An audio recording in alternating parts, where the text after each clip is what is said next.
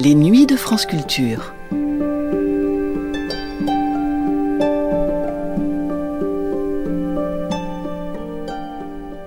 Une prison, ce n'est pas qu'un simple ensemble de bâtiments, structurés pour enfermer et punir. Ce n'est pas qu'un lieu où on purge une peine, où on attend, encore et encore, que le temps soit enfin venu de retrouver le monde, le vrai. Une prison, c'est aussi un carrefour où se croisent des centaines, voire des milliers de vies, souvent mouvementées, souvent marquées par des erreurs et des blessures. C'est cette richesse et cette multiplicité qui en fait un lieu aussi particulier, où chacune et chacun a une histoire à raconter, une vie à dérouler, à condition que les langues se délient.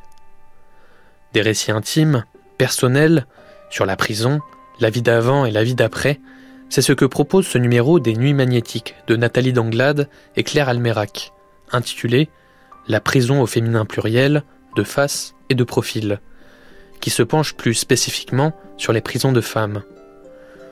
On y entend une historienne, un criminologue, des surveillantes, des détenus du passé et du présent, dont les interventions et les témoignages s'entrecroisent pour former l'image d'un lieu cruel et impitoyable, mais où la douceur et l'espoir tente coûte que coûte de se faire une place. Une émission diffusée pour la première fois le 6 octobre 1992.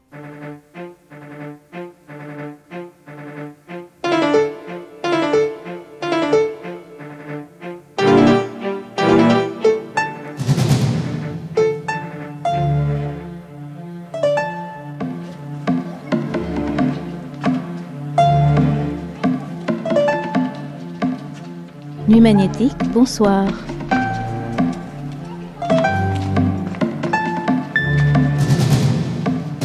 J'ai vu des trucs pas possibles en prison. Une fois, on était dans la cour de promenade et par une fenêtre, on a vu une fille qui était en train de se pendre dans une cellule. On a hurlé, les surveillantes ont cru qu'on délirait, elles ne sont pas intervenues. C'est simple, en prison, il y a les murs et c'est tout. Vous n'allez pas vous mettre à chercher de la cam en creusant dans la cour, il n'y en a pas. Mais c'est surtout après que c'est dur. La troisième fois que je suis sortie de prison, il était 9 heures du matin. L'après-midi, je vendais déjà de la cam pour trouver où dormir. Quand on sort de prison, on n'a rien. Donc, c'est obligé qu'il y ait récidive. Je suis restée dehors comme ça 27 jours. Mais après, j'ai été obligée de voler. On a une certaine fierté, vous savez. Je n'allais pas habiter à l'armée du salut, faire la manche ou même me prostituer. Souvent, si on va en prison, c'est qu'on n'a pas voulu demander de l'aide. J'ai une grande force de caractère, mais ça, on l'a toute. Mais vous savez, pour arrêter la cam, ne serait-ce qu'une semaine, il faut une volonté terrible. C'est Sophie qui parle avec ces mots. Sophie a 20 ans et elle a déjà fait quatre séjours à la prison de Fleury. Des femmes comme elle, aujourd'hui, il y en a à peu près 2000, sur 48 000 hommes. Et presque toutes pour une histoire de drogue. Et si ça bouge en ce moment du côté des prisons, on ne peut pas dire que les femmes se soient glissées dans ces affaires. Pour elles, pas vraiment de révolte, mais plutôt une vie qu'elles essaient malgré tout d'aménager, de la même façon qu'elles essaient de meubler leurs cellules, avec des images du dehors, la photo de la mère dans un coin, celle de l'enfant, un poste de radio, quelques livres, et parfois des miettes de pain qu'elles déposent sur le rebord de la fenêtre pour voir bouger de très près les oiseaux sur fond de ciel. Nuit magnétique, toute cette semaine avec Claire Almirac et Nathalie Danglade, la prison au féminin pluriel. Ce soir, de face et de profil, clichés en noir et blanc.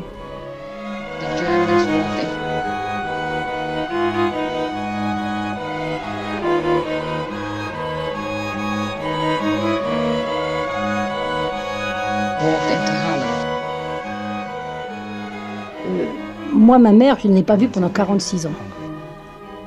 Et puis, 46 ans après ce, rejet, quand j'ai reçu cette photo, là, il y a quelque temps, qui a été trouvée dans les, dans les papiers de ma mère, de, de, de ce que j'étais à 17 ans avec un petit bébé dans les bras au Luxembourg, j'ai caché cette photo.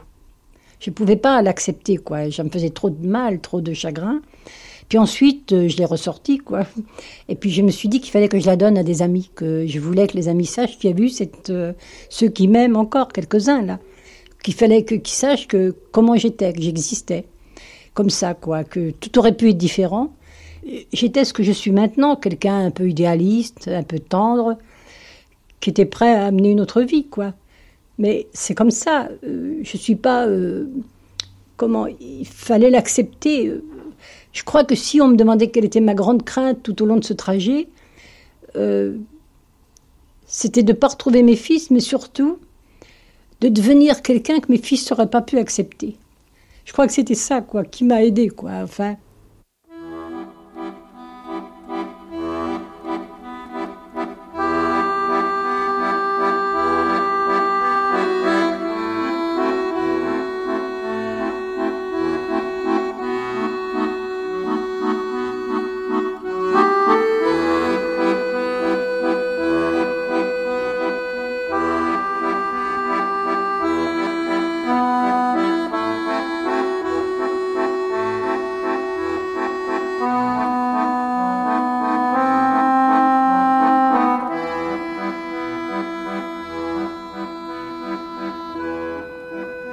côté du Pont Neuf, entre un marchand de cartes postales et un vendeur d'affiches, il y a le vieil homme. Le vieil homme au regard un peu triste, qui collectionne les gazettes du temps passé et qui un jour m'a raconté l'histoire de Léontine, Charlotte et Louise. C'était il y a longtemps, tellement longtemps que personne ne s'en souvient. C'était en 1800 quelque chose, lui-même a un peu oublié. Louise, c'était sa grand-mère. Elle n'était pas jolie, mais tout le monde voulait faire son portrait. D'ailleurs, si ce n'était le papier jauni, on la reconnaît assez bien là. Du fond de sa caisse en bois vert sombre, il a tiré un vieux numéro du petit journal. Supplément illustré, 8 pages, 5 centimes. Histoire de Louise et les suites de l'inconduite. Non, effectivement, elle n'était pas très jolie. Cheveux et jupons en bataille, elle a un sourire édenté et malfaisant et de chaque côté du dessin en noir et blanc, il y a un gendarme. Charlotte, c'était sa mère. Elle était ronde et douce, et si on l'a mise en prison, c'est certainement à cause de cette vieille histoire. En tout cas, il y a sûrement eu une erreur, parce que dans la gazette des tribunaux, ils ont écrit Regardez là, sous l'image, la folle de la rue de Charonne. En plus, ça lui ressemble pas vraiment ce visage. C'est peut-être le temps qui l'a un peu déformé. Léontine, c'était sa bonne amie. Il l'avait rencontrée à la foire du trône, elle était fraîche et tendre, et lorsque le petit Parisien et l'intransigeant avaient fait recette, il l'emmenait boire un chocolat chez Albert. Puis un jour, elle est plus venue. Plus tard, on lui a dit qu'elle était à la petite roquette. Comment est-ce que ça avait bien pu arriver? Il n'a gardé d'elle qu'une photo floue au coin rongé, et c'est vrai qu'à y regarder de plus près, elle ressemble un peu à l'héroïne du roman feuilleton Fait divers qu'il a gardé sur le dessus de la pile.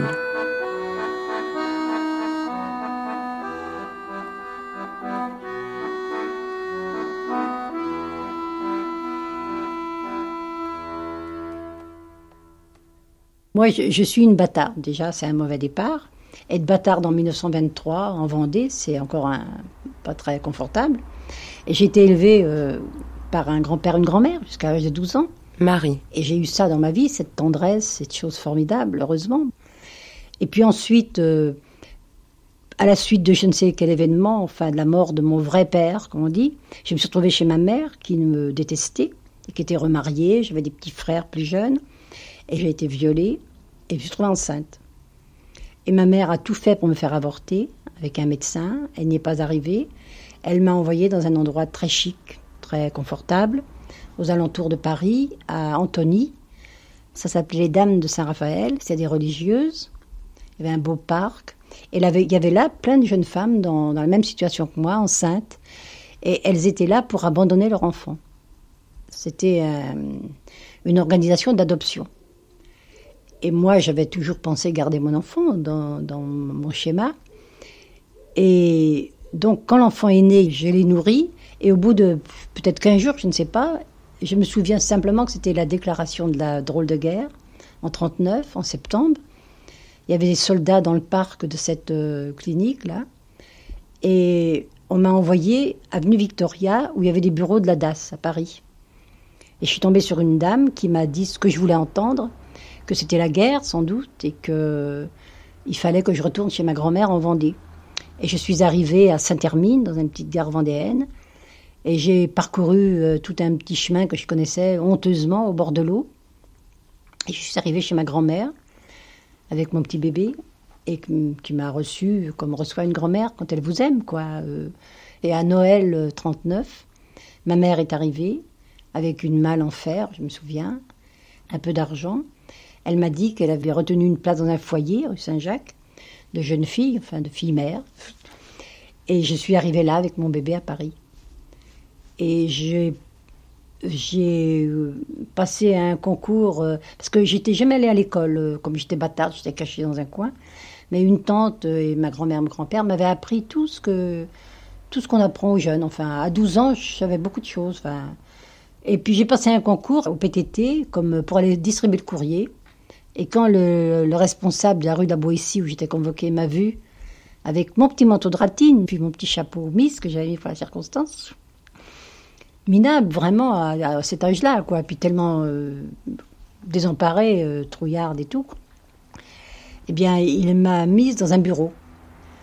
Et j'étais aux lettres recommandées. Puis après, ils m'ont appris. Euh, enfin, j'ai suivi, je sais pas quoi, pas des cours, mais je suis allée au bureau des mandats, rue Saint-Ger, à Passy. Et à l'époque, il n'y avait pas d'échecs comme maintenant, il y avait beaucoup de mandats. Et à la fin du mois, j'habitais un hôtel. Alors j'avais quitté le foyer. J'habitais un hôtel avec mon petit bébé qui était gardé dans la journée, euh, dans le 15e, enfin tout ça, un hôtel le plus minable que j'avais trouvé. Je me souviens à midi, je ne mangeais pas, je descendais au métro pendant que les autres allaient manger. Et puis à la fin du mois, quelquefois, je mettais dans le fond de caisse un, mandat que je n'envoyais pas, donc peut-être le 28 ou le 27. Et le premier, quand j'étais payé, j'envoyais le mandat, parce que j'avais besoin de cet argent. Et les PTT, quand on était embauché, on prêtait serment, je me souviens. Et c'était grave, le vol à l'État. Et un jour, il y a eu un contrôle. Et j'ai été condamnée à 10... On m'a séparé de mon bébé. Je préfère ne pas discuter là-dessus. Et on m'a.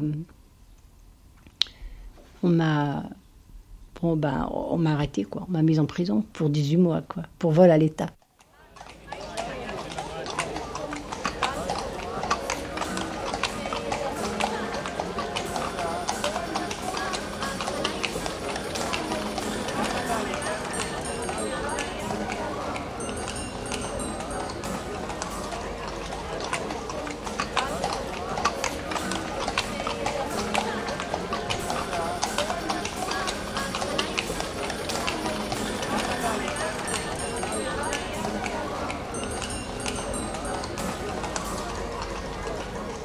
Michel Perrault, historienne. Au XIXe siècle, le délit majeur, c'était le vol. Alors il y avait deux types de vols. Il y avait les vols domestiques, comme il y avait énormément de femmes qui étaient servantes, euh, en ville ou à la campagne, euh, bah, il y avait des, vols, forcément. le vol domestique est sévèrement puni parce que c'est pas tellement la valeur de l'objet, mais c'est l'idée qu'il y a rupture de la confiance. Et s'il y a rupture de la confiance, on ne peut pas avoir confiance dans sa domestique, qui doit quand même vous servir loyalement, alors du coup, euh, c'est euh, une félonie. Et c'était très durement puni. Et puis le deuxième euh, délit, après 1850, c'est le vol de grands magasins. Parce qu'à ce moment-là, on va créer des grands magasins, notamment dans les grandes villes, bon marché, créé à cette époque-là, Samaritaine, puis alors après tous les autres. Et très tôt, c'est devenu un lieu de femmes. Hein, un lieu du désir féminin, de la tentation féminine. Pas oublier Zola, Le bonheur des dames, le roman de Zola célèbre, c'est de montrer aux femmes toutes sortes de marchandises en les incitant d'ailleurs à acheter. Alors il y avait aussi un très grand désir d'appropriation et euh, les femmes bourgeoises euh, qui n'avaient pas toujours autant d'argent qu'on peut l'imaginer pour acheter justement le bijou que leur mari ne leur offrait pas, elles essayaient quelquefois de, de, de chipper quelque chose. Hein. Il y avait une tentation très forte, mais bien plus encore les femmes pauvres, les femmes modestes, euh, qui étaient les petites couturières, qui venaient dans les grands magasins parce que euh, elles avaient réapprovisionné le fil, les aiguilles. Puis en même temps, elles voyaient un joli truc, elles avaient envie de le prendre. Et euh, elles font plein de jours de prison pour ça. Brichet, palais.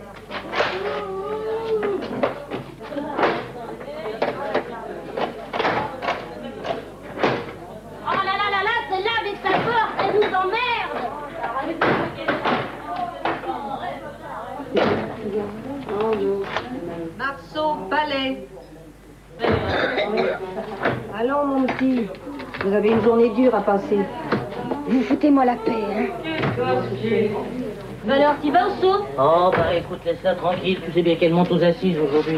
Oui, toi, ça va bien, c'est un chouchou. Seulement moi, j'ai ni tué ni volé. Oui, je sais, si t'es ici, c'est parce que t'as donné ça sous un pot.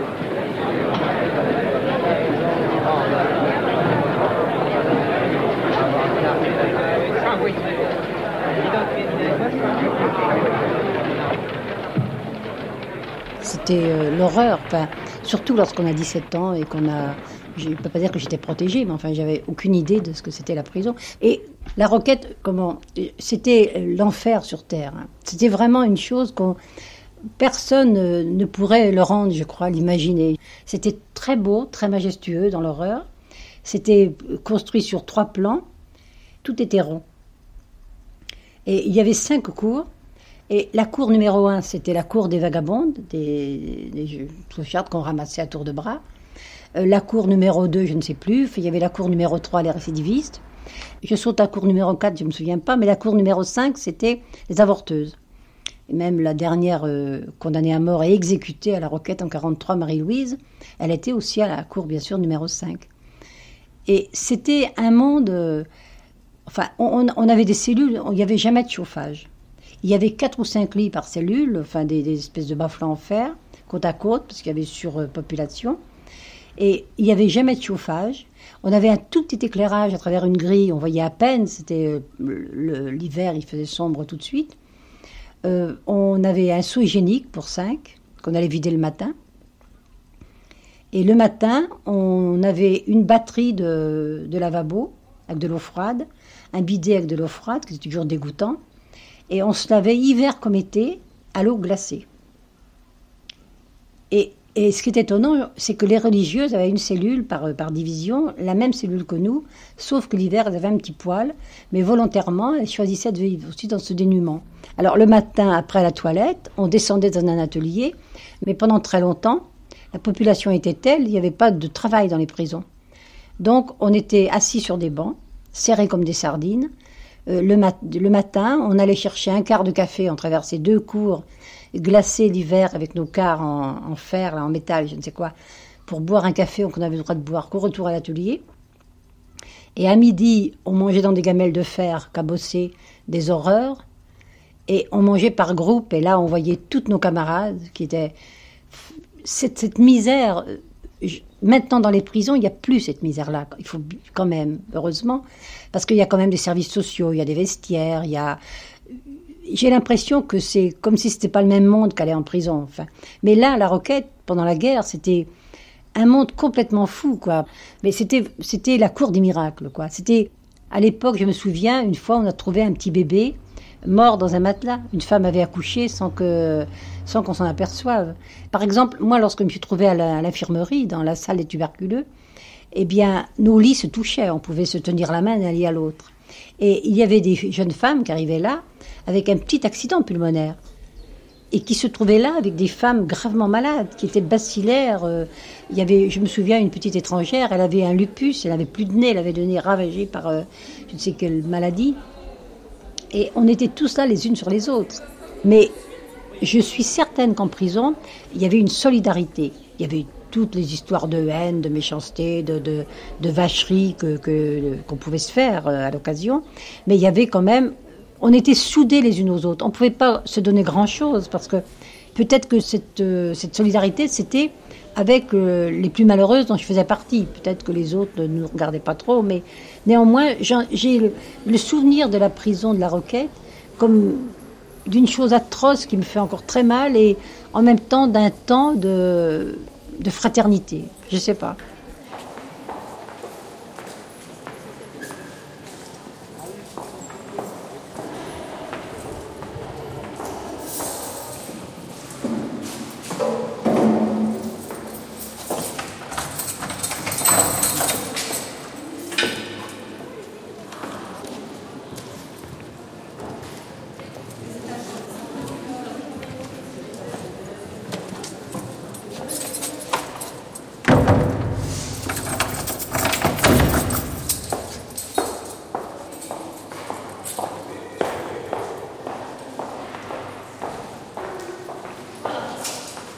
Donc, j'ai fait 18 mois à la Roquette une première fois. Et euh, quand je suis sortie de ces 18 mois, euh, je ne savais pas encore que c'était que les histoires de prostituées qu'on me racontait, que c'était vrai, que ça existait. J'avais aucune idée de cette réalité-là. C'est, ça paraît complètement fou, mais pourtant c'est vrai. Je n'avais aucune idée que c'était possible que des choses aussi horribles existent. Mais néanmoins, j'avais fait connaissance à la Roquette. Moi, j'étais jeune, je vous le répète. Et j'avais fait connaissance à la Roquette avec une très belle femme qui s'appelait Jeannette. Et elle m'avait invité à aller chez elle à la sortie, comme je n'avais nulle part où aller. Et comme je parlais toujours de mon petit enfant, elle m'avait dit Bon, tu verras, ton, tu reverras ton enfant, on le recherche, on le retrouve. Enfin, je savais où il était. Mais...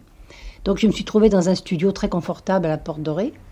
Et j'étais vraiment naïve parce que je me souviens, j'allais avec elle. Euh, acheter des chaussures de luxe, de la lingerie de luxe, euh, en plusieurs tailles et plusieurs exemplaires. Mais évidemment, j'avais aucune, aucun moyen de faire le rapprochement. Elle me disait toujours que bientôt, quelqu'un allait me fournir un boulot et puis que j'allais voir mon fils. Puis un jour, un monsieur est venu, euh, qui était d'ailleurs euh, quelconque, il n'était pas marqué proxénète sur son front, d'ailleurs je l'aurais pas reconnu, je connaissais peut-être pas le mot proxénète. Puis j'avais ce fameux manteau de ratine qui me suivait depuis mon enfance. C'était mon seul manteau. Et ce jour-là, c'est symbolique, je l'ai laissé chez Jeannette, qui m'a prêté un manteau de fourrure. On est allé faire un bon repas au hall, c'était la guerre, euh, l'occupation. Et puis, euh, je me suis retrouvée euh, comment, dans une rue près du printemps. Et je crois que ce qui a déterminé ma vie, c'est un des moments qui a déterminé aussi ma vie, parce que je pense qu'avec ma façon de dramatiser, de vivre les choses dramatiquement, si je m'étais prostituée à ce moment-là, je suis persuadée que je ne me serais jamais sortie, quoi. Que je, c'était pas possible, enfin. Et j'avais fait connaissance avec un médecin du côté du boulevard de Courcelles. J'ai couru, couru, couru, et puis je suis allée coucher dans son immeuble, et j'ai échappé à la prostitution. Donc cette femme, j'étais partie avec son manteau de fourrure elle a porté plainte. Et moi, j'avais trouvé un travail chez Henri, euh, à rue du Cherche-Midi. Et j'étais heureuse. C'était un homme euh, très respectueux, très gentil. Euh, je m'occupais de ses deux petites filles, je m'occupais de son studio. De... Il m'avait pris en amitié. Il avait compris que j'étais dans un moment de détresse, que j'étais arrivée là au bout de la route, quoi. Et j'avais jeté ce manteau de fourrure. Mais j'étais arrêtée chez lui. Et je me souviens très bien, j'étais arrêtée. Mais je ne suis pas allée dans un commissariat ni dans une gendarmerie. Je me suis retrouvée pendant deux jours chez des types, qui étaient peut-être des policiers, peut-être pas, je n'en sais rien. Je m'en souviens, il y avait un gros chien sur le balcon. Et pendant deux jours, on m'a demandé si je voulais repartir chez Jeannette, enfin, prendre la prostituée, quoi. Et j'ai tenu et je me suis retrouvée en prison pour vol d'un manteau de fourrure. Donc là, je ne me souviens pas combien j'étais condamnée, mais je me suis retrouvée à la roquette. Et quelqu'un qui revient en prison comme ça aussitôt, qui n'a pas, comme ils compris, euh, c'est devenu, j'étais devenue une délinquante pour toute ma vie en quelque sorte. Quoi. J'étais récidiviste, j'étais vraiment la, la lie de la société. Quoi.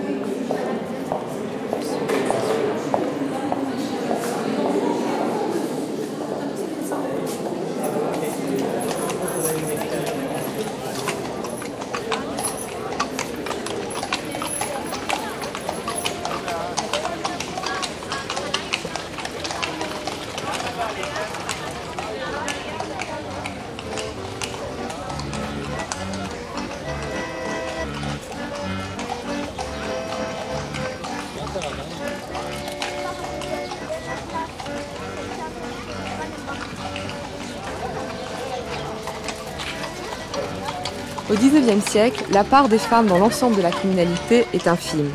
Pourtant, ces femmes, certaines d'entre elles du moins, font l'objet d'une stigmatisation féroce à la mesure de la fascination qu'elles suscitent. Les procès d'empoisonneuses, d'infanticides ou d'avorteuses connaissent un grand retentissement.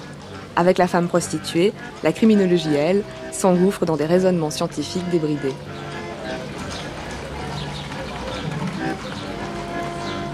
euh, la majeure partie des, des, femmes qui sont en prison, enfin beaucoup d'entre elles du moins, sont des prostituées. Alors, euh, il faut faire attention, la prostitution n'est pas un délit, hein, euh, puisque euh, la France admet que c'est un mal nécessaire. Par conséquent, la, la, prostitution en France est réglementée, mais elle n'est pas interdite. Et par conséquent, ne seront arrêtées pour prostitution que les femmes qui ne sont pas en règle. Hein. C'est-à-dire qu'il fallait être inscrite sur des registres de prostitution, il fallait avoir une carte, euh, il fallait travailler de préférence dans des lieux désignés, les bordels ou les maisons de rendez-vous. Euh, on n'appréciait pas beaucoup les femmes qui travaillaient chez elles, parce que c'était un peu... Enfin, elles pouvaient, si elles avaient une carte, il y avait une certaine autorisation. Euh, mais alors, il y a beaucoup de femmes qui n'acceptent pas cela, qui font de la prostitution clandestine. Alors, ce sont celles-là qui sont arrêtées et qui souvent peuplent les prisons, euh, au point que euh, à Paris, il y a une maison d'arrêt qui leur est particulière, qui est Saint-Lazare. Euh, Saint-Lazare est la grande prison de femmes. On y trouve euh, des femmes prévenues, euh, des femmes condamnées à de courtes peines et de plus en plus des femmes prostituées qu'on a arrêtées au cours de rafles et qu'on envoie, alors parce qu'elles écopent de quelques jours de prison, mais en même temps on leur fait faire les visites médicales, on les fait mettre en carte. Euh, et elles, restent là tout un certain temps. Ça, c'est alors Saint-Lazare. Il y a un véritable fantasme de Saint-Lazare. Hein. Saint-Lazare, c'est un, euh, un lieu de la sexualité euh, éventuellement débridée, puisque justement il y a beaucoup de, de prostituées. Euh, l'idée aussi que les femmes peut-être ont des relations sexuelles entre elles. Hein puisque de manière générale, pense-t-on, euh, les prostituées sont des tribades, comme on dit au 19e, c'est-à-dire des homosexuels, eh bien peut-être bien que euh, enfermées à Saint-Lazare, elles vont pouvoir assouvir tous leurs penchants. Alors, euh, effectivement, tout ça est très lié à la sexualité, parce que ce sont en effet des prostituées. Il y a, donc cette idée-là. Par ailleurs, il y a une deuxième idée, même pour celles qui ne sont pas prostituées, c'est que euh, la majeure partie des crimes pour lesquels les femmes sont en prison, c'est souvent le crime passionnel ou des crimes familiaux, c'est-à-dire les deux grands crimes féminins qui sont l'infanticide l'avortement. L'infanticide au XIXe siècle, infiniment plus important que l'avortement. Alors, euh, c'est l'infanticide, c'est l'enfant, mais c'est aussi le sexe. Hein. Euh, c'est la femme qui euh, a fauté. Hein. Donc, euh, elle se trouve une, domestique de ferme. C'est souvent des domestiques.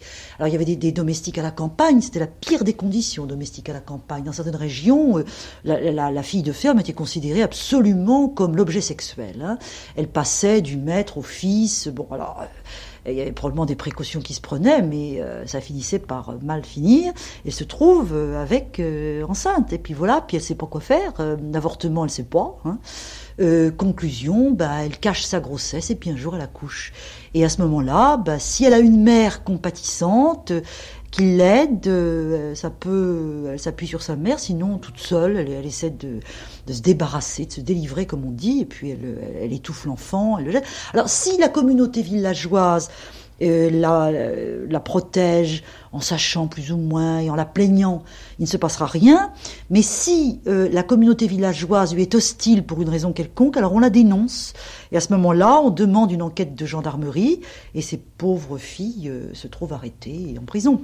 Alors voilà, voilà. Alors euh, la criminalité féminine était d'une manière ou d'une autre liée au ventre des femmes.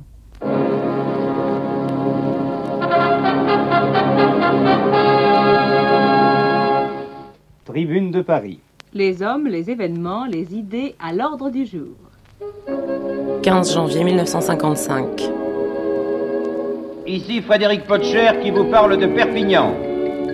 Après que Marguerite Marty, sur question du président, eut déclaré à la reprise de l'audience ce matin à 9 h qu'elle maintenait que M. Touze était, était, venu à Doris en 1953, le procureur de la République a prononcé son réquisitoire dans lequel la presse a été sévèrement tensée.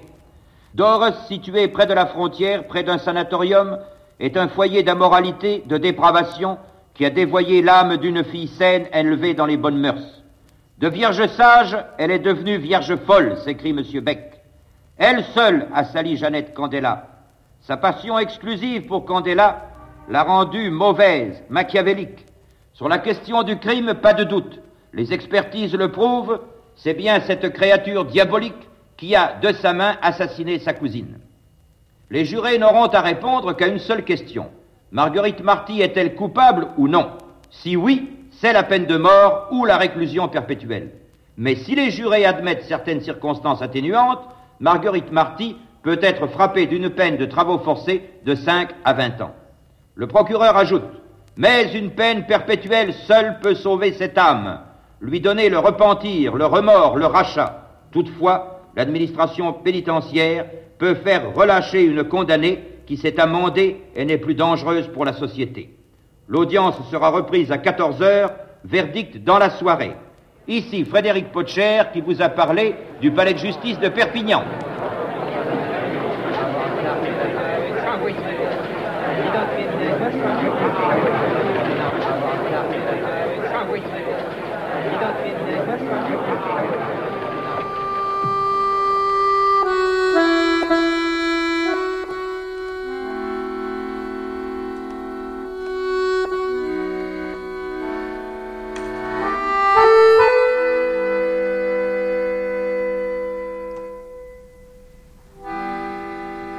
Marie, elle, dans le bruit et l'anonymat, est sortie de la petite roquette.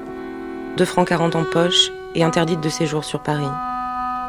Alors, après une nuit ou deux passée sur le zinc d'un bistrot, devant une tasse de café vide, comment ne pas penser à cet autre bar de la rue Le Pic, celui dont les copines ont donné l'adresse et où il sera possible de se procurer un carnet de chèques. Et c'est de nouveau l'arrestation, la condamnation, l'humiliation, encore et encore. Entre-temps, Marie a eu un autre fils, enfant volé à la vie, sans issue pourtant.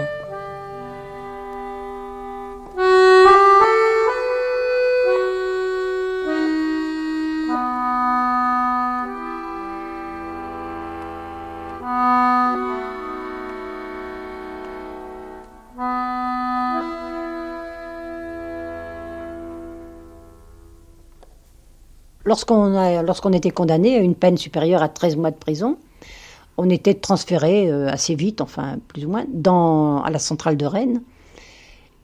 On arrivait par le train, il faut imaginer ce troupeau de femmes enchaînées les unes aux autres avec nos pauvres paquets aux pieds.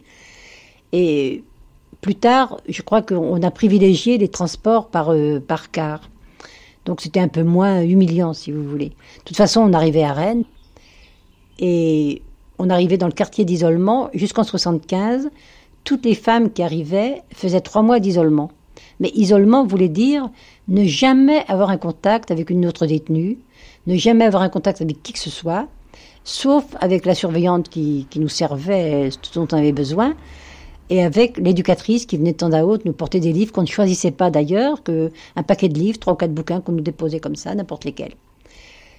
Et lorsqu'on arrivait dans ce grand couloir de la maison d'arrêt de Rennes, on nous, faisait mettre dans une cellule tout nu, mais nu. On ne gardait pas un mouchoir, pas rien, pas une cigarette. Interdit de fumer était écrit partout. Et on nous donnait notre trousseau, c'est-à-dire des combinaisons de toile, une robe de bure, deux, deux ou trois robes de bure, des chaussons de feutre, euh, des souliers euh, à lacets, comme les curés en portaient autrefois et puis des bas, enfin tout un trousseau, des torchons qu'on devait marquer avec notre numéro matricule. C'était une des occupations du temps d'isolement. Et on passait trois mois dans cet endroit. Et au bout de quelque temps, on rencontrait euh, bah, notre éducatrice, euh, on rencontrait euh, la directrice une fois ou deux, on rencontrait comment l'aumônier qui venait de temps à autre, je pense. Et puis à la fin des trois mois, on passait devant une sorte de conseil entre-temps, on avait vu le psychiatre et le psychologue.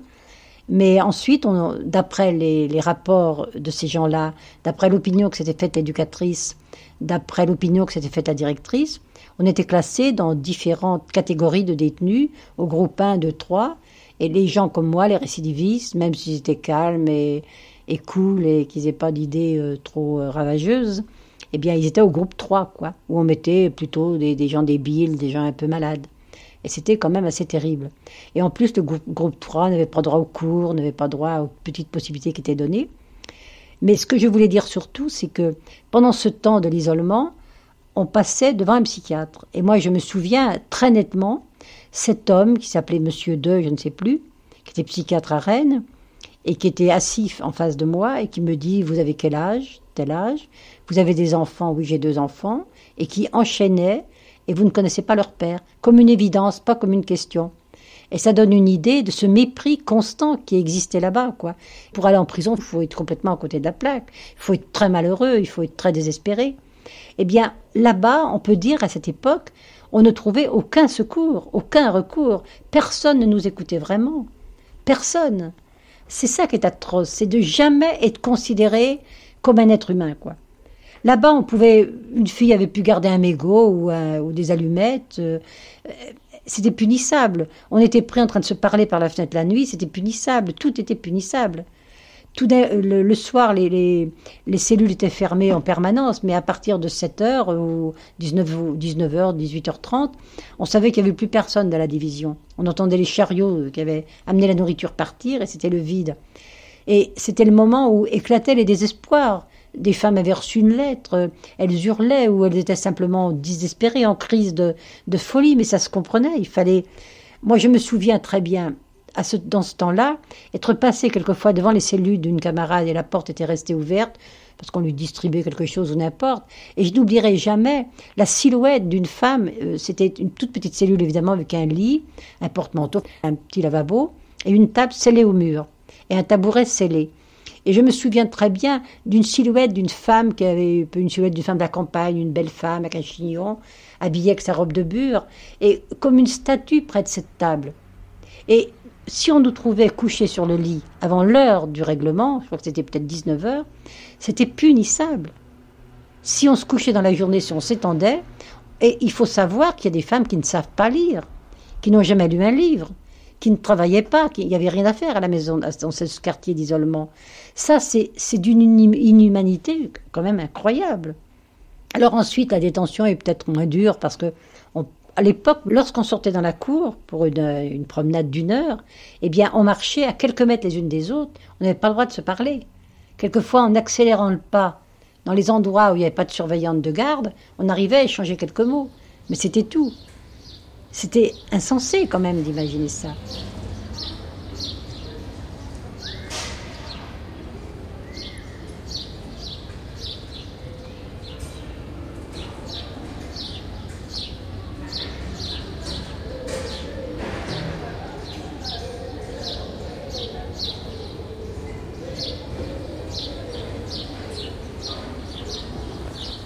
Surveillante du centre de détention de Rennes. Je suis rentrée en 1962 sous un régime, euh, je dire, si je peux, très sévère, très directif. C'était que le silence. Donc, euh, il n'y avait pas de communication du tout. C'était le règlement. voilà, il y avait. Euh, on ne pouvait parler qu'une demi-heure le midi après déjeuner. Les détenues étaient réunies dans une salle de séjour, elles avaient le droit de parler entre elles. Et avec la surveillante, très peu. Les choses euh, qu'elle devait demander. Ce silence, je l'ai vécu très mal, parce que je sortais du commerce. En plus de ça, j'avais le défaut d'être très bavarde. Alors c'était très dur pour moi. Ça, moi, ça m'a beaucoup marqué quand je suis rentrée. Le règlement était très dur pour les femmes, mais il était aussi très dur pour nous. J'aurais eu vraiment un plaisir à faire ce qui était défendu de mon côté. Je n'ai pas fait parce que bon, c'est un métier que je ne connaissais pas du tout. Je ne suis pas rentrée par euh, euh, motivation. Je suis rentrée comme ça, c'est un milieu que je ne connaissais pas. Et bon, euh, comme euh, j'aime effectuer mon travail euh, dans le bon sens, si vous voulez, je n'ai pas essayé, mais je répondais. On n'avait pas tellement, nous aussi, la façon de s'expliquer. Mais je répondais. Je ne peux pas, si on me pose une question, il faut que je réponde, il faut que je me défende. Ça a toujours été dans mon tempérament. Donc j'ai un peu souffert de ça. Je me suis faite aussi, a bien fallu. C'était comme ça, c'était le règlement. C'était. Il y a aussi quelque chose qui m'a frappé, c'est les appels euh, au bureau dégradé avec les consignes. Ça, c'est des choses que je suis marquée, par ça. C'était aussi dans le silence. C'était si vous voulez, euh, les années comme ça sont passées, j'étais très directive. Alors j'arrivais à... C'est vrai, je suis très directive. Ça arrivait à passer comme ça. Parce que si je m'étais toujours repliée sur moi-même, euh, ça n'aurait pas marché, sûrement.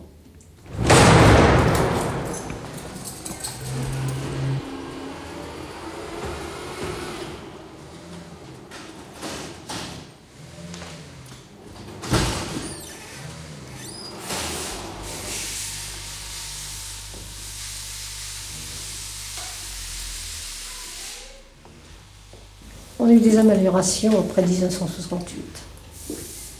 Mais elles ont été euh, vraiment. Ça a vraiment changé ici à partir de 1974. Premièrement, avec euh, l'autorisation du maquillage, chose très importante pour les femmes. Hein, ça a donné un changement.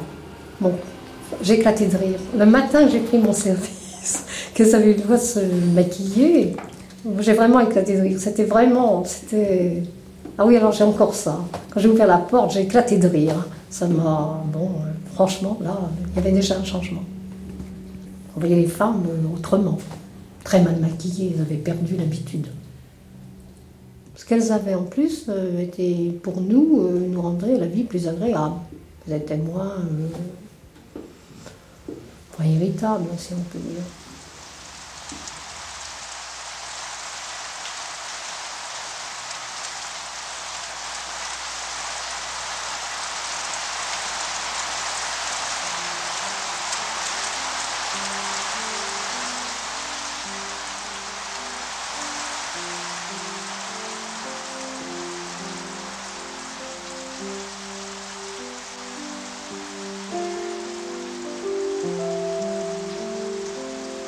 Marie, les petites chapardeuses du bonheur des dames, voilà ce qu'a été longtemps la réalité de la délinquance féminine. Le vol. Un vol de subsistance souvent. Ce sont d'autres figures, pourtant, qui ont nourri les représentations collectives. Celles de femmes dépravées, vicieuses, perverses, les diaboliques. Ainsi, au XIXe, la femme délinquante, plus que l'homme encore, c'est l'incarnation du vice. On pense alors en effet qu'il y aurait quelque chose d'irrémédiablement antinomique entre féminité et délinquance. Celles qui tuent le nouveau-né, l'amant ou le mari, ne peuvent être des femmes, preuve que ce sont des monstres. En fait, il y a là quelque chose de socialement inadmissible, ce quelque chose étant moins le crime lui-même que le symbole qu'il atteint de plein fouet, celui d'un ordre social où les femmes sont filles, épouses, mères. Par leur acte, ces criminels cristallisent l'outrage suprême, elles incarnent un paroxysme, un mythe venait de naître.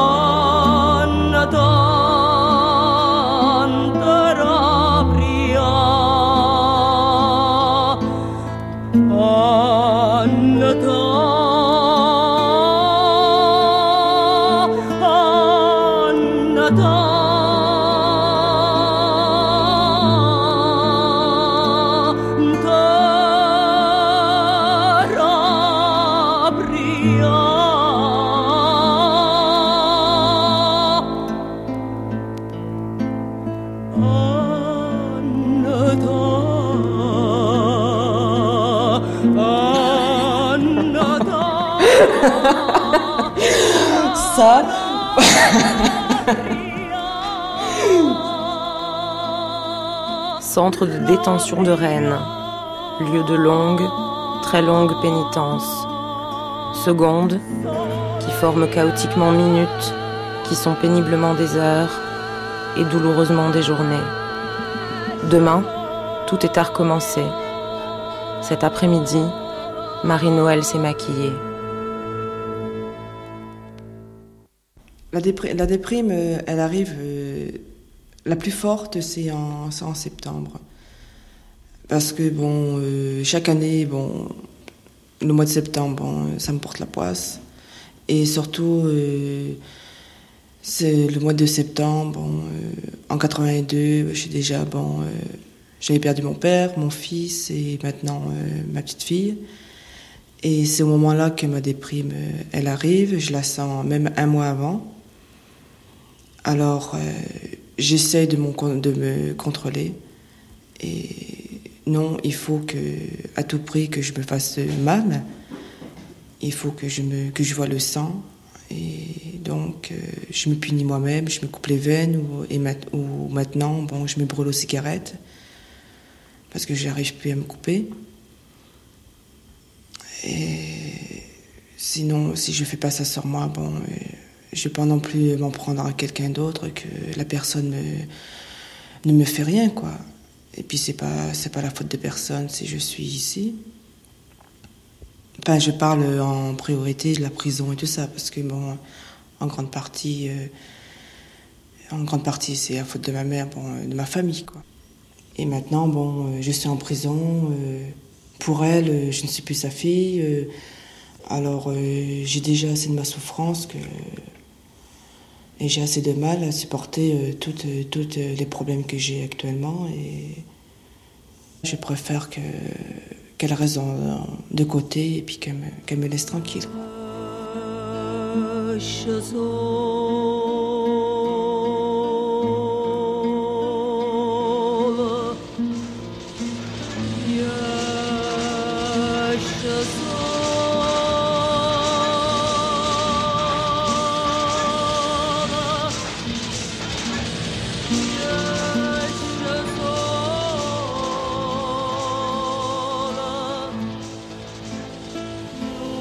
Déjà, j'ai fréquenté très jeune, j'avais 13 ans quand j'ai fréquenté mon ex-mari. Et j'avais tellement marre de, recevoir des coups, des, des, coups et blessures par, à cause de mes, sœurs et de mon frère. Euh, trois ans après, je, je, me suis mis enceinte. Et j'ai préféré de partir de la maison. Euh, ensuite, euh, suivre le même chemin que, que mes sœurs. On est tous partis très jeunes à cause de ma mère parce que c'était invivable de rester avec elle.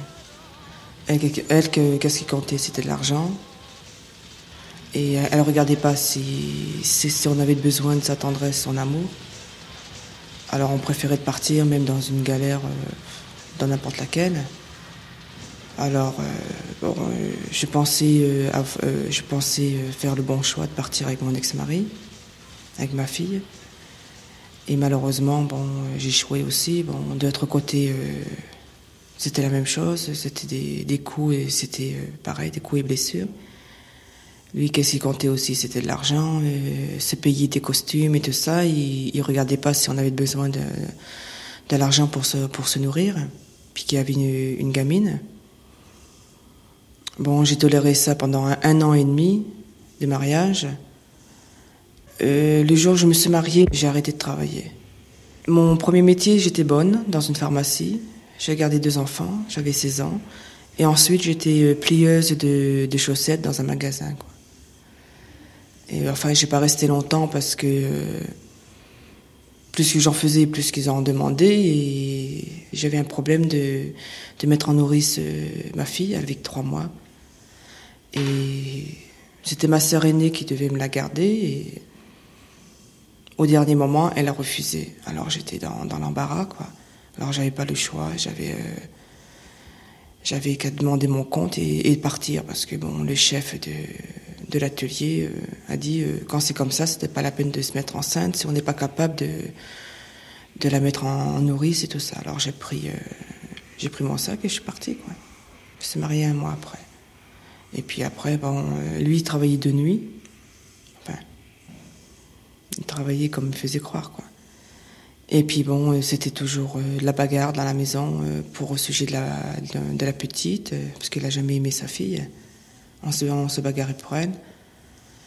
Et un an, deux ans après, j'ai eu une deuxième fille et, et là c'était pire parce que bon, par la suite, il m'a mis dehors avec ma fille aînée, qu'elle avait deux ans et demi, et la petite, elle avait que six mois.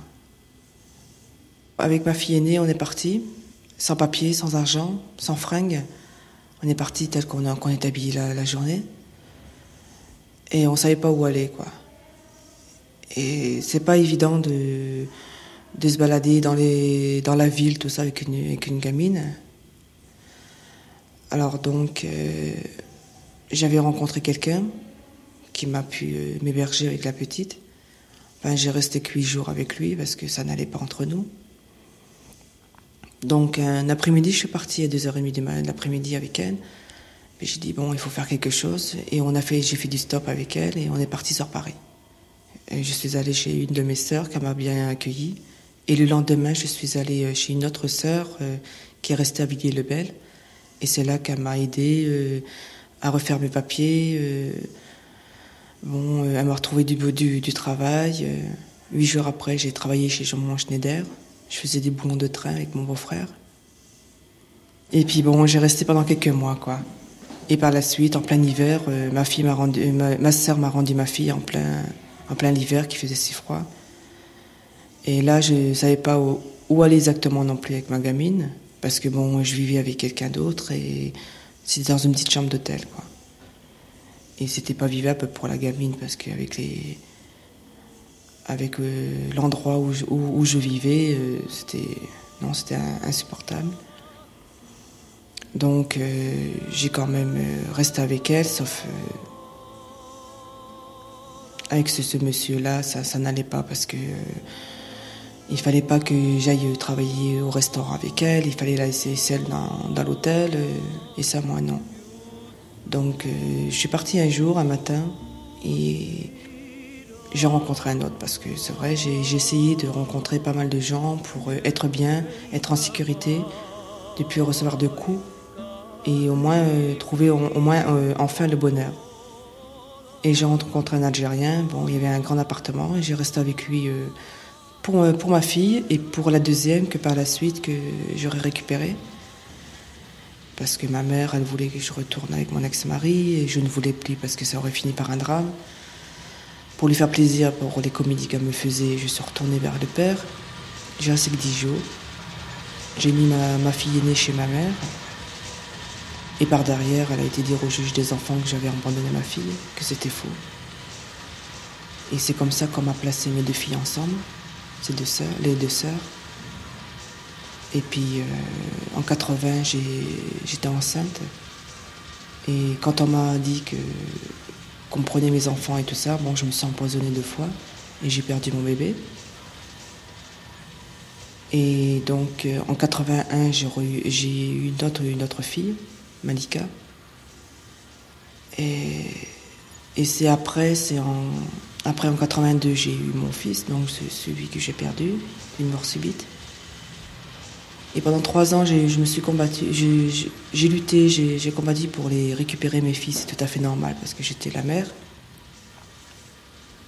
C'était très dur. Sauf que j'ai pas eu besoin de personne et j'ai réussi.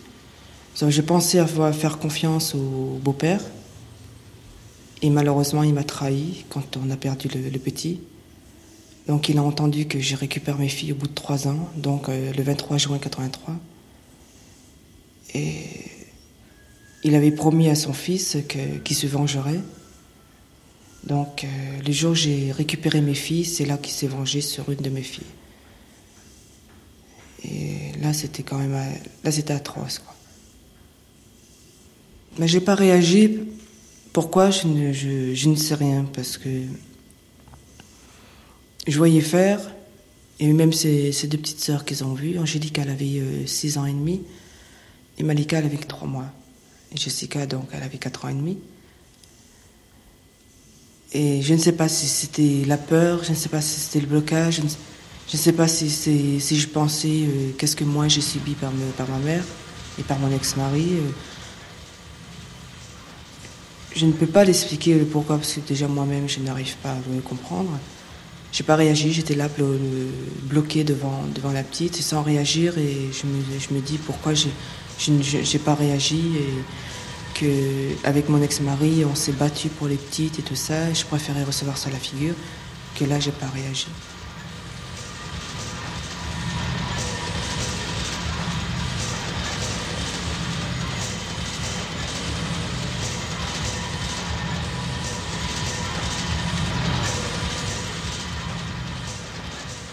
Ben, la première réaction euh, qu'on m'a donné ma peine euh, perpète, je veux dire, bon, euh, je, n'ai pas réalisé de suite, bon, parce que j'étais sous le, le choc déjà pour, de ce drame. Sinon, bon, j'ai réalisé de ma, à cause de ma peine au bout de trois mois. Bon, j'étais à l'hôpital de Fresnes, bon, je vais dire, c'était vraiment très dur. Bon, je l'ai quand même supporté parce que, bon, euh, dans ma tête, je me, je me suis dit, bon, je la méritais. Sauf pour moi, le, plus dur, c'était d'être séparé de mes deux filles et qu'on m'a tout coupé, quoi. Et sinon, bon, euh, je me dis dans ma, aussi dans ma tête que ma liberté, je la prendrai moi-même parce qu'on a quand même plusieurs sortes de liberté. Et moi, ma, liberté, je l'avais choisie, c'était de, me supprimer. C'est qu'est-ce que je vis, euh, euh, qu'est-ce que je vis actuellement, bon, pour au sujet de, ce drame. Ça, vraiment, je le supporte très mal. C'est dans ma tête et, et je pourrais jamais l'oublier, bon, pour moi, euh, j'aurais jamais la paix, je serais jamais. moi, je peux vous expliquer ça. enfin, je serai jamais en paix, quoi. Bon, euh, c'est quand même dur parce que bon, c'est vrai, dans, ma tête, dans mes yeux, c'est ça, quoi. C'est la mort.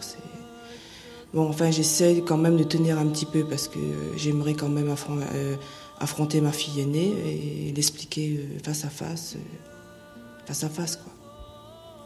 Bon, si, mettons, je, je pense à la liberté euh, dehors, euh, l'avenir et tout ça, pourtant, bon, il y a quelqu'un qui m'attend à l'extérieur et tout ça. Bon, tellement que j'ai eu un très mauvais passé, euh, qu'on m'a tellement trahi et sali, je veux dire, la, l'avenir me fait très peur. Et, même si je vais jusqu'à la fin et sortir droite, je veux dire Dehors, ça sera, ça sera carrément pareil parce que je, je vais vivre avec ce, passé, je vais, je vais vivre avec ce drame et, je sais très bien dans mon fond intérieur que je m'en sortirai pas. Même si on m'aide, c'est plus fort que moi. Pour moi, je, je paye, quoi. Je, je, je, donne ma vie. Bon, parlons comme le Christ. Le Christ, il, il, a, il, a donné sa vie pour, tout, pour tous nos, péchés, tout ça. Mais moi, je, peux donner, je, donne ma vie presque pareil. Je veux dire, bon, je donne ma vie parce que j'ai laissé mourir ma fille, j'ai que j'aurais dû faire quelque chose. Alors je donne ma vie malgré tout pour ma fille. J'ai envie de la, la, la, rejoindre et rejoindre mon fils et, ma, et mon père.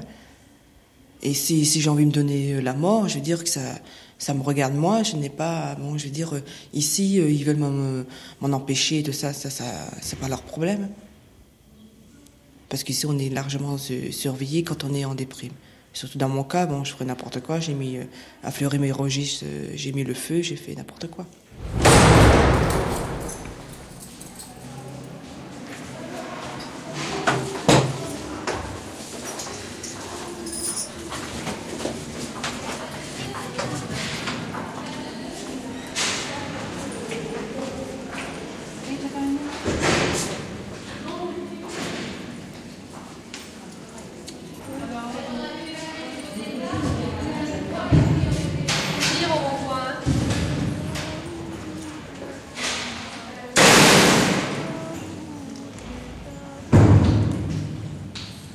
Elles sont environ 2000 femmes à être incarcérées aujourd'hui, 4% de l'ensemble des détenus. Il ne faut voir là ni une spécificité française, ni une sorte de bizarrerie de fin de siècle. C'est d'ailleurs au siècle dernier que les criminologues se sont saisis de l'embarrassante question pourquoi si peu? Les uns ont avancé la faiblesse physique des femmes, d'autres un naturel plus dissimulateur, d'autres encore, et à l'inverse, une moralité plus grande. Enfin, plus récemment, certains ont affirmé que les femmes ne possédaient pas le chromosome du crime.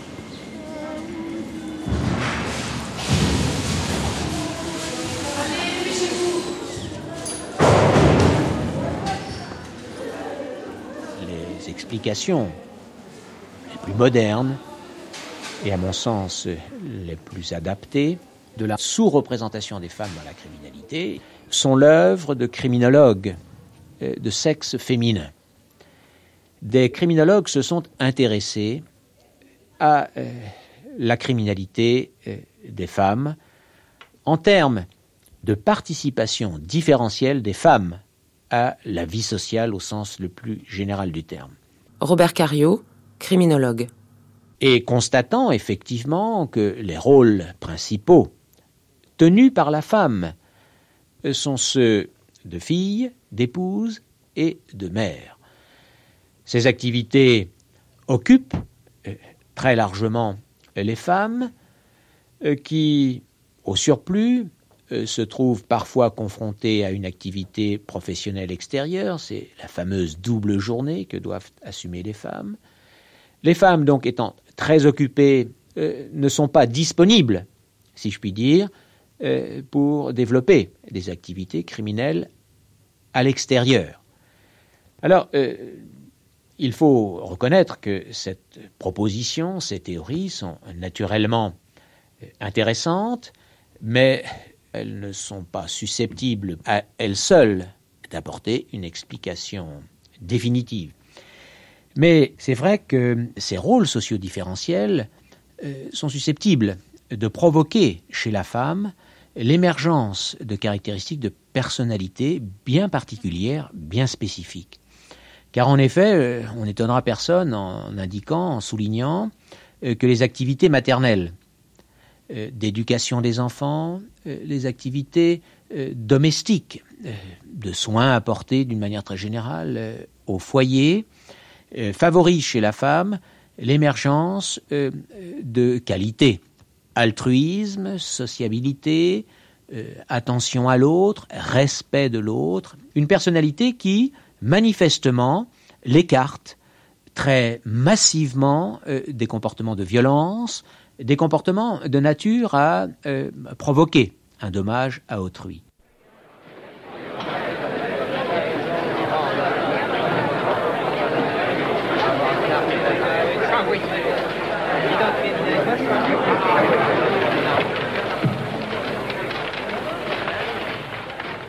C'est vrai que aujourd'hui encore, euh, on est convaincu que la femme, lorsqu'elle est criminelle, est empoisonneuse, est euh, infanticide, avorteuse, incendiaire, etc., etc.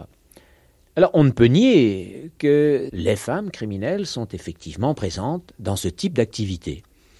Seulement l'ensemble de ces infractions euh, sont d'une ampleur euh, tout à fait dérisoire aujourd'hui. Alors, c'est vrai que la femme criminelle, le profil de la femme criminelle a profondément évolué et euh, l'on constate assez généralement un alignement assez complet des activités euh, développées par les hommes et des activités développées par les femmes.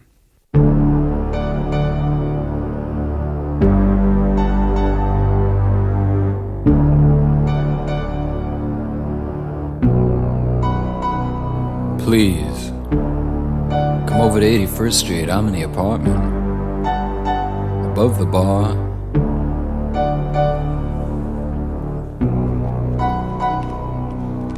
You know you can't miss it. It's across from the subway and the tacky store with the Milo scones.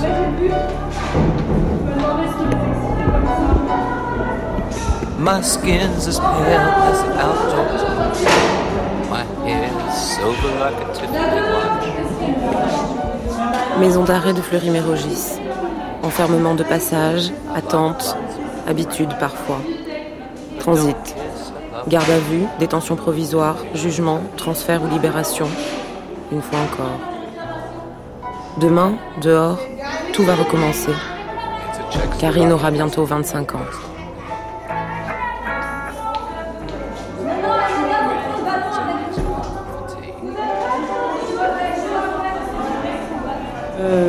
Chez moi, on est neuf enfants. Bah, mon père est tombé malade en 79. Parce qu'il ne travaille plus. Ma mère avait besoin de sous. Et euh, comme je ne pouvais pas travailler parce que j'étais jeune, j'ai volé, je commençais à voler dans les magasins. Après, bon, je me suis fait arrêter, j'étais mineure, on me relâchait. Après, les voiles, ça s'est augmenté, augmenté. Ah, voilà la tire, après, j'ai commencé à faire. Et je me suis fait arrêter la première fois, j'avais 16 ans. Moi, j'ai on m'a dans un grand magasin.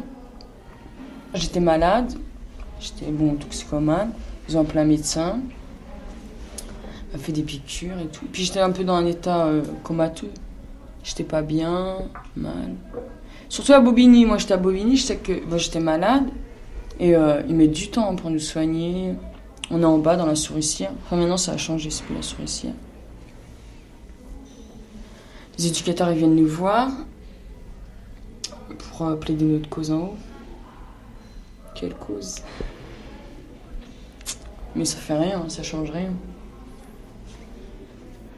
Le juge il m'a dit que j'avais une tête d'ange. Je méritais la prison, ça me fait réfléchir. Je pensais pas que j'allais venir en prison. Déjà, j'avais 16 ans, on me disait que les mineurs jamais venaient en prison. Déjà, je m'imaginais la prison pire, moi, avec euh, les uniformes, vraiment comme on voit la télé, comme en Amérique et compagnie. J'ai fait un an pour voir l'étalage. Et de là, j'ai commencé à connaître des gens, du monde. Et c'est vrai, l'école euh, euh, Fleury, toutes les prisons, maintenant, on apprend tout. On connaît tout. Moi, chez 16 ans, je suis arrivée ici. Et ici, j'ai tout vu. Des braqueuses, tout, proxénètes, tout. On côtoie tout. On entend des histoires, en plus, après, on a envie de. Oh, on se dit, tiens, je vais sortir, je vais faire ça, ça. C'est vrai, pour avoir plus de facilement.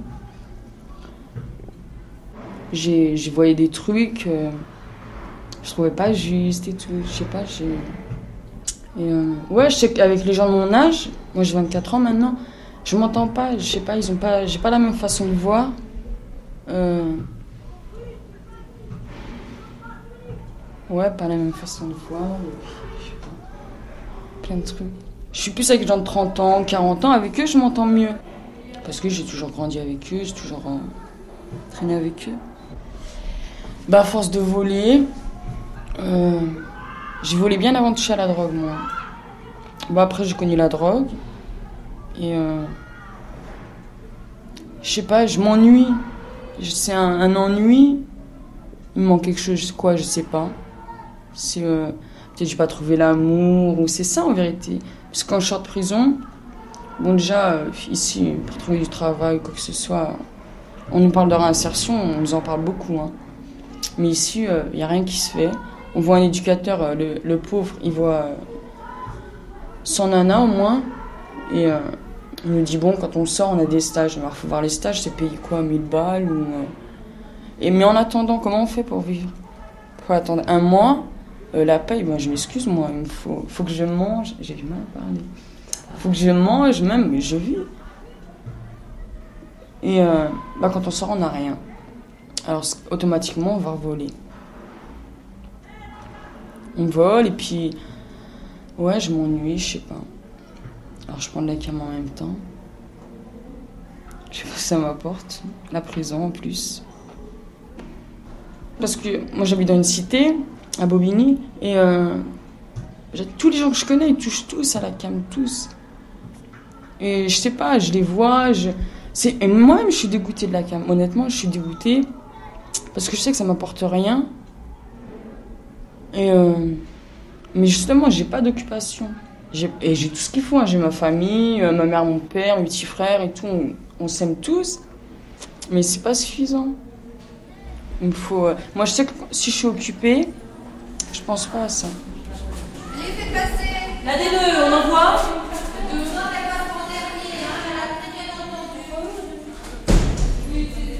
Tu peux appeler la D2,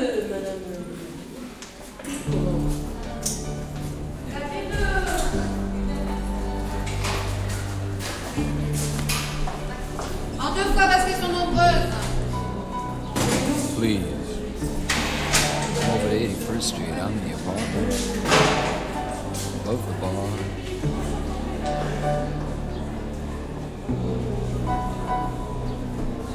You know you can't miss it. It's across from the subway and the tacky store with the Milo scones.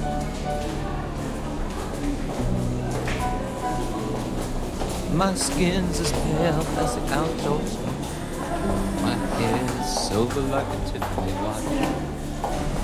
Bah déjà, je sais que chez moi, bon, ils ont eu mal pour moi que je sois en prison.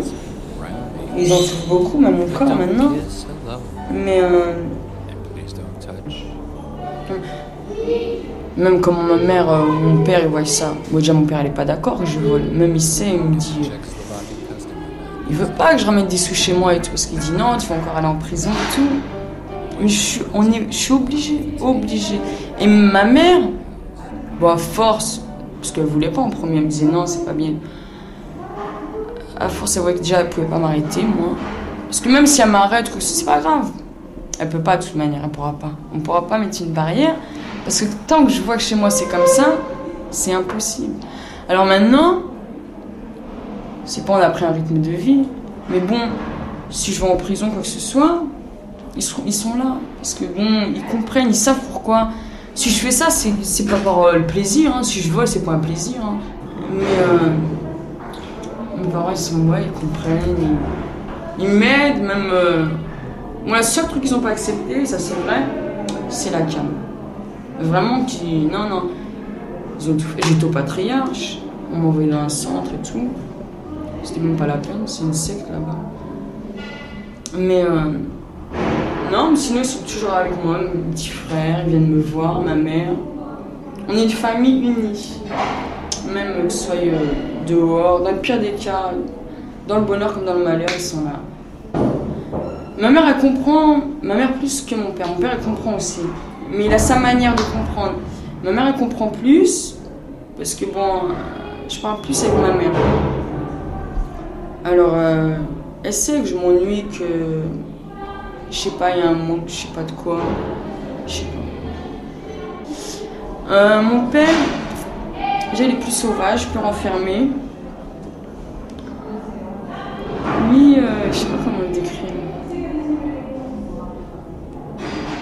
J'ai plus de difficultés à parler avec mon père.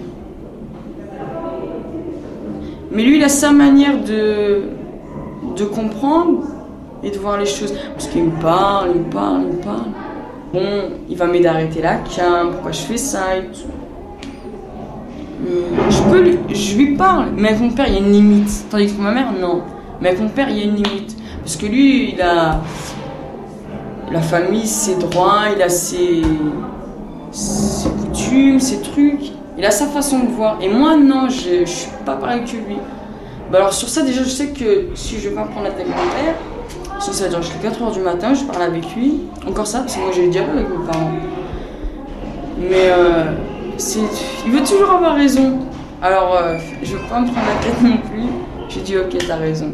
Maintenant, plus je vis, et bah ouais, je donne raison sur, certains trucs à mon père. Les copains, déjà, des fréquentations, à pas voir et tout. Et c'est vrai, je me suis rendu compte. euh, plein de choses. Je peux pas dire quoi exactement parce qu'il y a tellement de trucs que. Euh, j'ai une amie à moi, ça fait longtemps qu'on se connaît. Ma mère, par contre, elle veut pas que je la voie du tout. Et euh, ça, non. C'est euh, vrai, c'est depuis qu'on est petite, on traîne ensemble. Voilà, 32 ans, je suis à la cam et tout. Et ma mère, elle me dit non, elle me dit euh, plus tu vas traîner avec elle, et plus tu vas plonger dans la cam. Mais c'est comme une sœur, je peux pas. C'est ça aussi. Et pourtant, je sais que si je continue dans la cam, c'est ma perte. Ça, je le sais, déjà même par rapport euh, au sida, tout ça. Je sais que c'est ma perte. Et déjà, pour ça, je veux arrêter. Mais vouloir, c'est bien beau. C'est bien beau, je veux plein de trucs, ça c'est vrai. Mais peut-être je suis pas encore assez forte de caractère pour dire non à ça. Comme au vol, comme euh, plein de trucs. Mais déjà, je vais sortir. où je veux aller Chez moi, à Bobigny. Je vais voir les mêmes personnes. Ça bouge pas, c'est toujours pareil. Et euh, c'est vrai, c'est des gens, j'ai grandi on a grandi ensemble. Ça parle de quoi automatiquement le vol? Il n'y a personne dans, où je vais, mais c'est rare que les gens travaillent. Parce que bon, ici on est enfermé et tout, mais l'extérieur aussi. Attention, la prison c'est dur. Je dis pas que c'est pas dur. C'est dur, euh, moralement, physiquement c'est dur. Sur tous les points.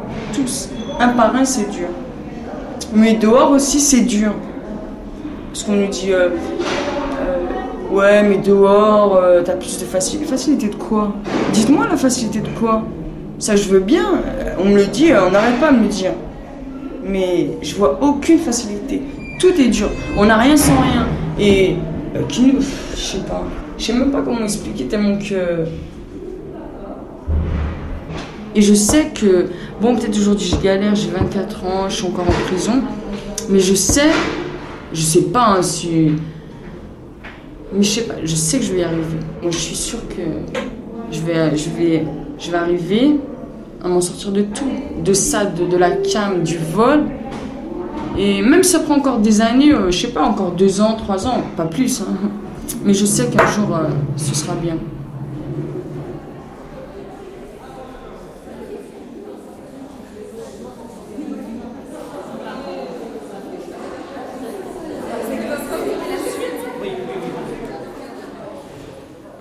Le juge se lève, ton indigné de l'homme qui voit à terre son semblable.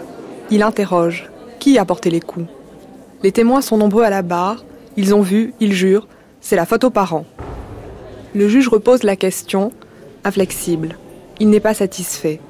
Bien sûr, le déterminisme, il sait, mais il se dit, si le contrat est social, le déterminisme, lui, ne doit plus l'être.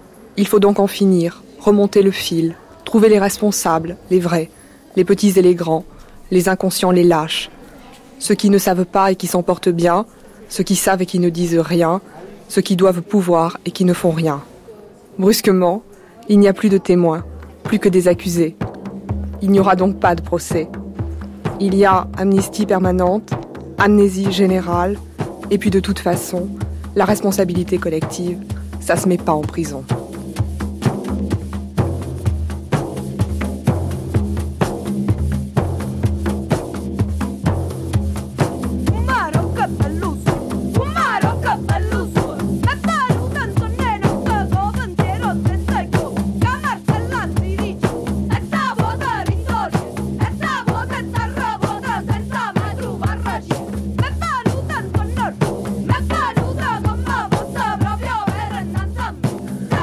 Prison au féminin pluriel.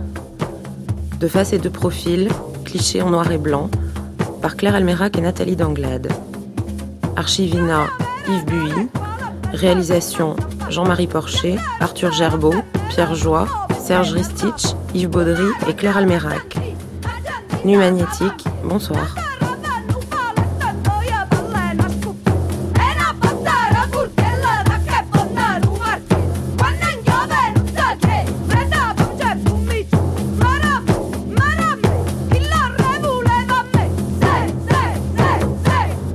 C'était Nuit magnétique, la prison au féminin pluriel, de face et de profil.